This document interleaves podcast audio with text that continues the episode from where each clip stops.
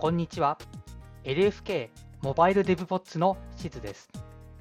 このポッドキャストでは、LINE 福岡、通称 LFK でのスマートフォン向けクライアント開発の現場で使われている技術の紹介から最新の iOS、Android の開発技術の解説、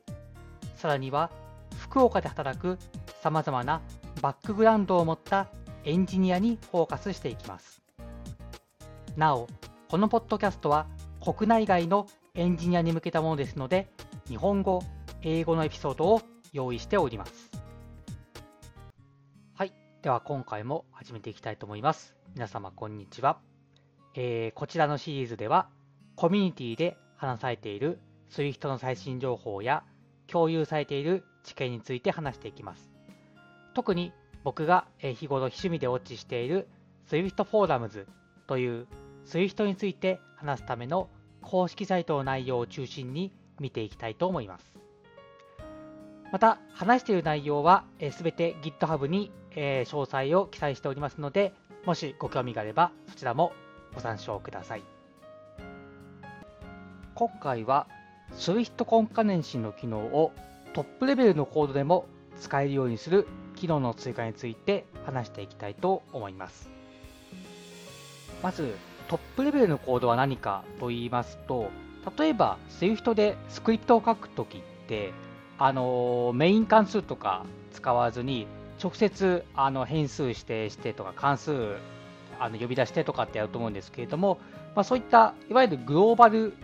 関数とか変数とか呼ばれるものがトップレベルのコードになります。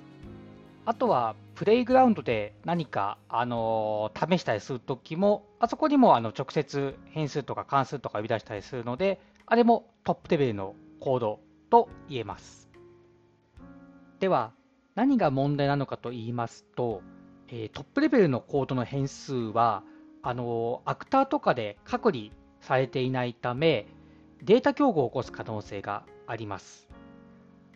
あとは、あの、いくつかの関数で、あの、async がついているものとついてないもので、オーバーロードしている場合に、そう呼び出す方のコンテキストによって、オーバーロードされる関数が違うので、スクリプトとかの挙動が変わってしまう危険性があります。そこで、えー、解決方法はすごいシンプルなんですけれども、async のコンテキストにいるときのみにトップレベルのコードではコンカネシを使えるようにするとなっています。具体的にはあのトップレベルでアウェイトを使うと async のコンテキストになります。で、これまでのあのシンクのコンテキストで使われたものに関しては一切変更が加わらないので、えー、既存のスクリプトなどを壊す可能性がなくなります。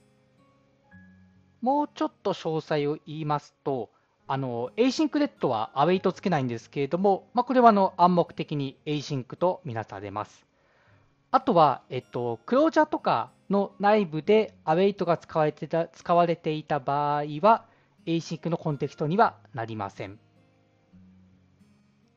また、グローバル変数に関しては、えっと、これはあの async、 sync 関係なく暗黙的に MainActor にえー、分離されます。 at MainActor がつくように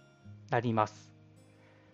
ただし、これはあのソースコードを破壊する可能性がありまして、例えばの sync のグローバル関数からこの変数にアクセスする場合は、アウェイトが必要になってきます。なので、えーと、1個準備段階として、まあ、SWIFT6 までに関しては、あの、アットプレコンカネンシーって以前あの取り上げたトピックの中にあるんですけれども、まあ、コンカネンシーのチェックを抑制する仕組みがありまして、これも暗黙的につけられるので、Swift 5系ではあのワーニングが出力されるだけになります。もちろん Swift6 になるとあの何もしないとエラーになるので対策は必要となってきます。ここに関してもう1個変更がありまして、この暗黙的にアットメアクターが付与されるということになりまして、あの明示的に他のグローバルアクターをえー、追加することができなくなります。まあ、こう最終的にはあのメイン関数のローカル変数にトップレベルの変数はあの変更したいというようなことが書かれていまして、まあ、これをするためにも明示的にグローバルアクターの属性を追加することは禁止するとなっています。で、既存のコードの影響なんですけれども、まあ、そもそも今あのトップレベルのコードで Await を使えないので、影響があるスクリプトは現在存在しません。はい、ということで今回はトップレベルのコードで Swift 交換練習の機能を使えるように、えー、機能の追加を行ったという話をしました。あのプレイグラウンドとかで何か試そうとしたときにトップレベルでこの根幹に使えないとちょっと面倒だなって思うことって結構あるなと思っていまして、まあ、今回の変更でこれが使えるようになるともっと簡単にその根幹にの機能を試すことができるようになるので嬉しいのかなと思っています。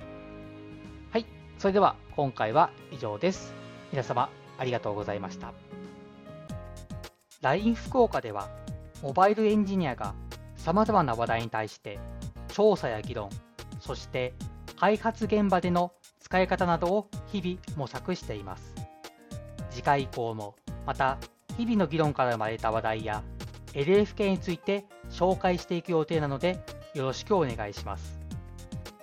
もしエピソードに関するご感想、話してほしいトピックなどありましたら、ハッシュタグ、シャープすべて大文字で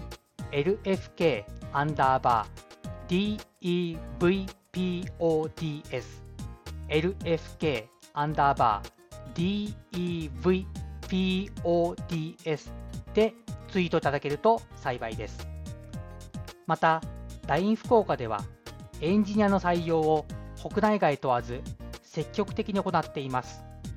もし興味があれば一度カジュアル面談などで社員との交流ができればと思います。本日はご視聴ありがとうございました。